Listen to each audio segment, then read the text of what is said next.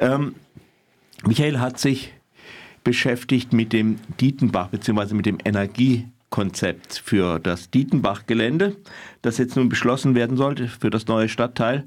Und ähm, ja, sieht da gewisse Interessenkollisionen oder ja.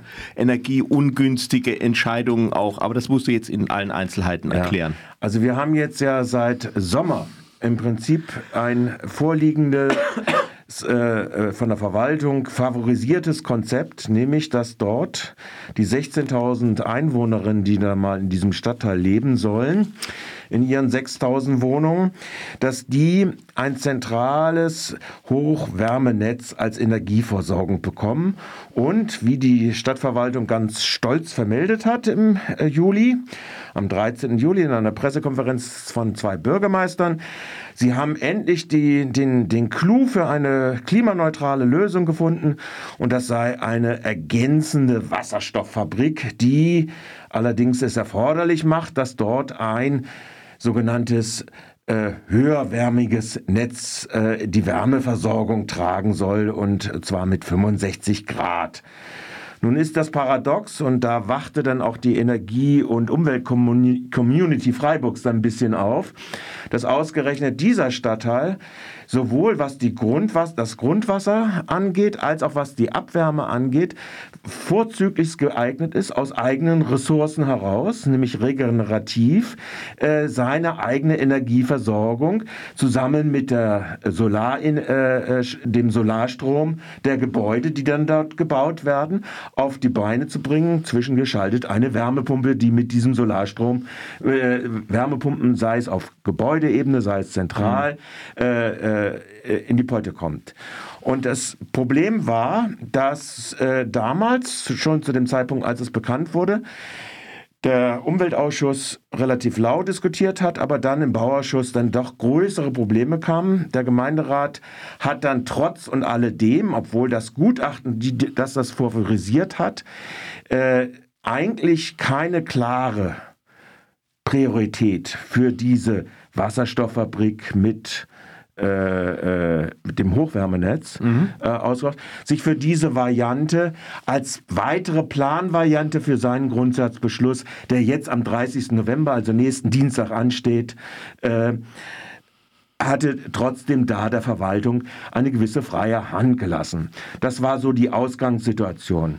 Und zwischenzeitlich ist dann einiges passiert, was dann jetzt in der Vorbereitung der beschließenden Ausschüsse, Umweltausschuss und jetzt am Montag dann davor noch der Bauausschuss in nicht öffentlicher Sitzung, dann der Umweltausschuss und jetzt am Montag der Hauptausschuss, ähm, dann äh, auf den Tisch bekommen hat.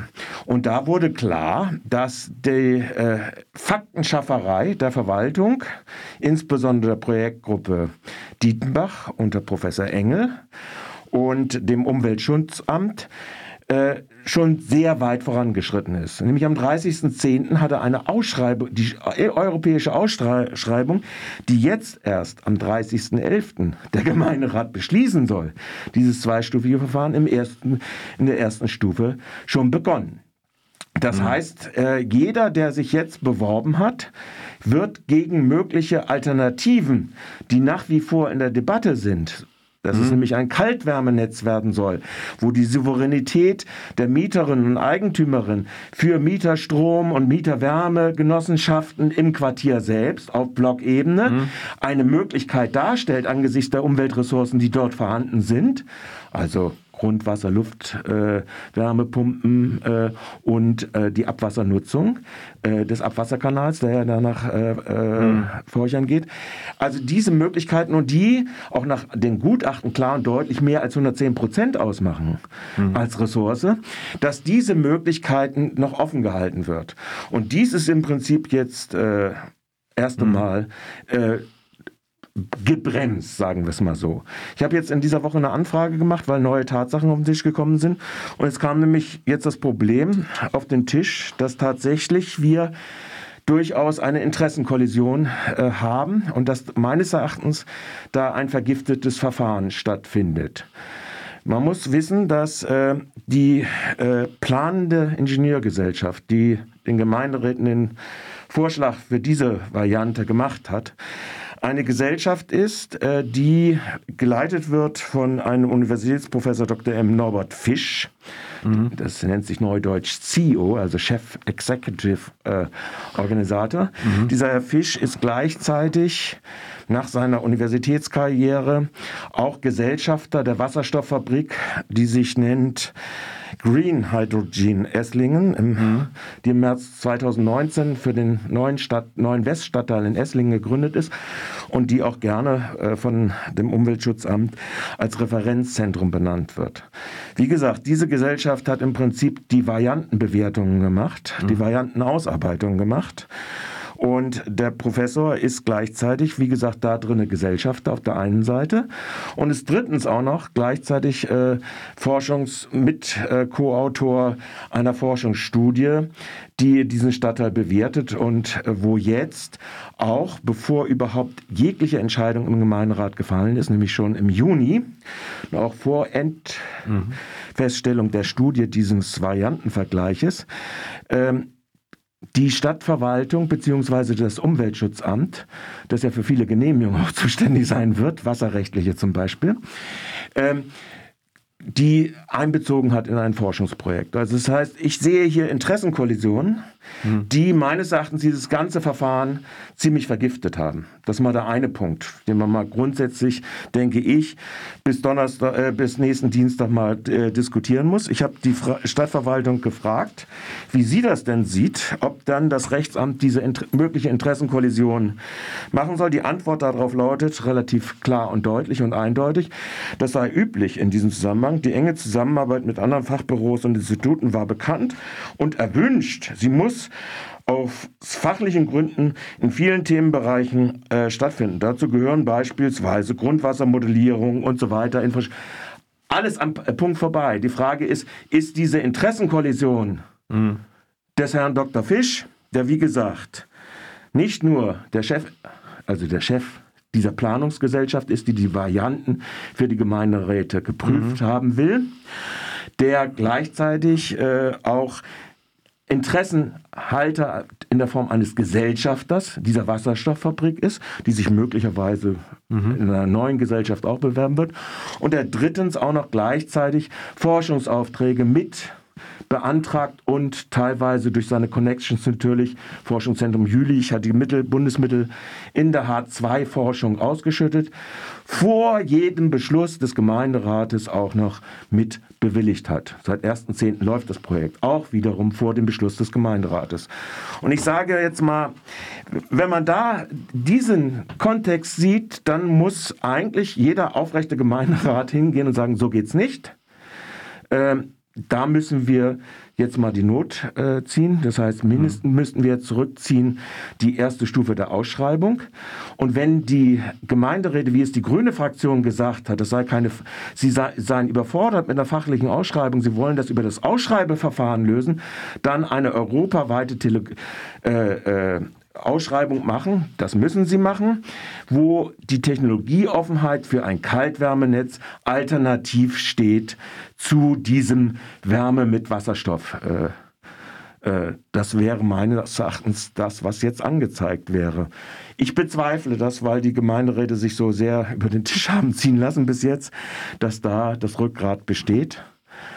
Äh, ich denke, es würden viele, äh, wenn sie in die Kommunalaufsicht reingehen, wahrscheinlich dieses Kollisionsproblem wir wissen es nicht. Das Regierungspräsidium Freiburg steht sehr nahe. Ist die ehemalige Leiterin des Rechtsamtes ist ja auch da in der Rechtsaufsicht tätig äh, oder Chefin des, des Regierungspräsidiums.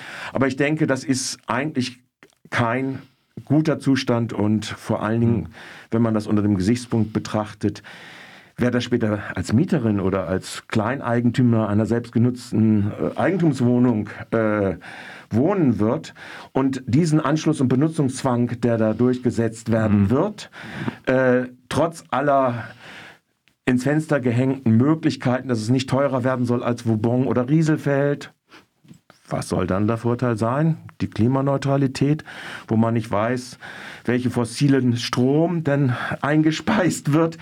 Auch wenn ja, das, das, der, der, Wasserstoff muss ja erstmal erzeugt werden. Der genau. Wasserstoff wird auf, aus, aus Strom erzeugt, wie er halt vorhanden ist. Das bedeutet auch eine zusätzliche Stufe, wo Energie verbraucht wird. Ja, das ist so ein bisschen wie wenn, wenn man den örtlichen VW-Händler fragt, jetzt sagen Sie mir doch einfach mal, welches Auto soll ich kaufen? Mitsubishi vielleicht oder so? Richtig. Und aus der anderen Seite wissen wir ja ganz genau, jedes Gemeinderatsmitglied, das in einem Bebauungsplangebiet wohnt, ja, hm.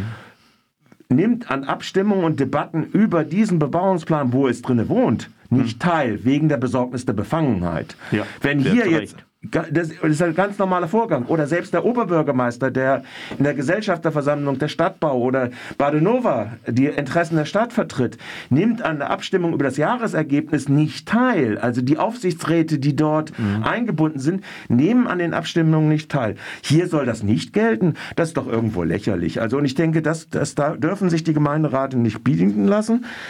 Ich befürchte, sie werden es sich bieten lassen und äh, das wird sicherlich äh, der, den Bewohnerinnen, aber auch der, äh, der Akzeptanz dieses Projektes nicht förderlich sein.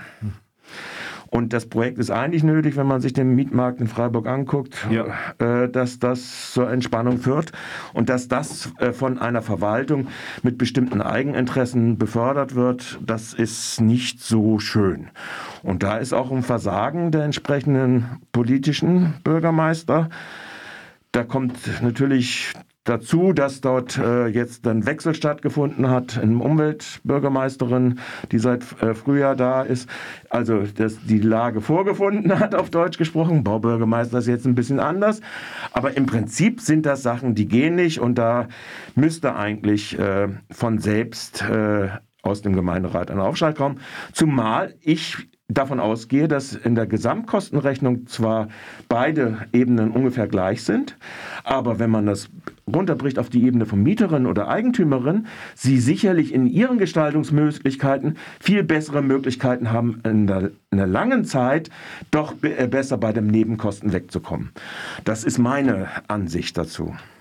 Gut, dann danke ich dir, dass du gekommen bist und äh, ich denke, du wirst es weiter verfolgen. Hoffentlich mit einem besseren Ergebnis, als auch, du ja.